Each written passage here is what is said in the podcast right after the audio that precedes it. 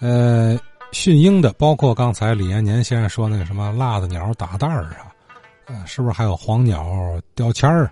这这能算马戏这类里吗？这不都也是算驯兽吗？啊？哎，中国没有马戏了。前两天咱听了是吧？驯兽的没了，驯狗不算啊。呃，反正我们看一些这个百十来年前的这个外国人啊，在天津、北京地区拍的那个视频资料里头，那里头还有街边训狗熊的呢。那小狗熊啊，没那么大个儿。哎，天津是不是当年钱德庄是哪儿啊？也有狗熊表演呢？呃，其实我记得我小时候，那还能偶尔在马路边上看见耍猴的呢。现在看不着耍猴的了，还挺怀念的。呃，更甭提训狗熊的了。那么这个大型马戏团、杂技团里头啊，它节目也是当年啊，咱看那个节目单啊，五花八门，还挺具有观赏性。你看，除除了这个驯兽，还有杂技，是不是还包括那个大型的魔术表演？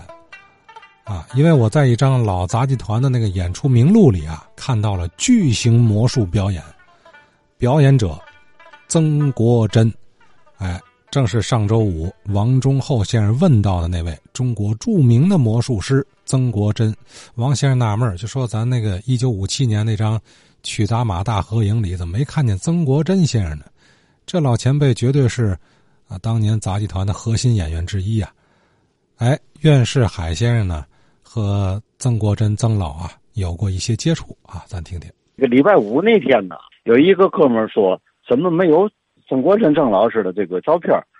我仔细啊回忆回忆啊，恐怕那个拍这张照片时候，郑老师还没到天津杂技团。在我那个呃听说和掌握的这个呃资料里啊，他是是中国四大魔术师之一。在以前呢，就老。磕头碰脸，跟老见面，因为他就住新华路二百二十四号和二百二十二号，反正这俩门反正我去过他们家几次。他这个人呐，是很呐，是很帅的一个那么那个老人。那那现在的话说就叫帅呆了。他呀，老是那么干净，穿一身浅色西服，骑着一辆啊，那匈牙利产的那个铝合金的自行车，轻便的。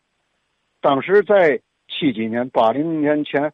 这种自行车在马路特别抢眼，每次从我们路路口一过呀，好像是一条风景线。他是五七年呐来的天津，他是谁呢？田汉同志介绍他来的。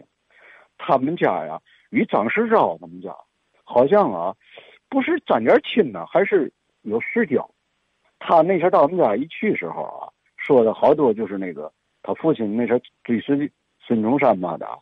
好像我还有点怀疑，我说一个变戏法的老头，他怎么会能有那么大的背景呢？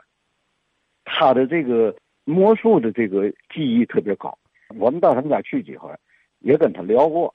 他的爱人张老师，在他做节目时，他给站台啊，给做一下保托、上托下托嘛的。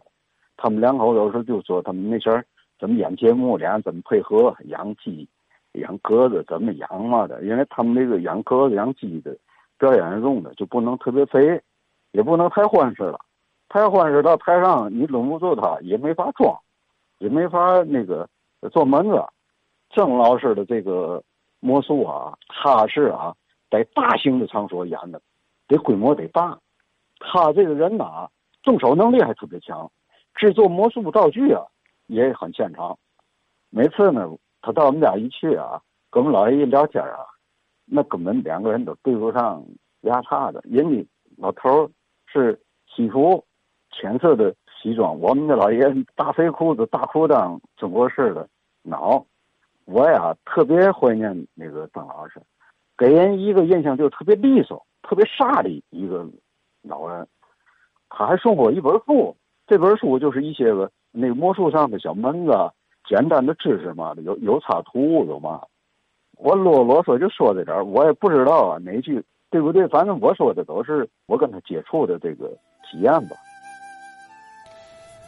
嗯，好，苑先生说了，曾国珍这老爷子太帅了，这是最最最大的一个印象是吧？呃，据我所知啊，曾老先生当年应该是业余爱好魔术，啊。后来才进入专业团体的。至于怎么进入的啊，老先生更多的魔术生涯的故事，还希望其他听友老师能提供啊。假如说曾老的近人亲属能听到我们的呼唤，那就太好了。希望您来直接给我们说说老人家的故事。呃，我现在就把这个曾国珍先生早年间在天津杂艺团演出的那个海报啊发到微信的听友群里，大家可以看一看。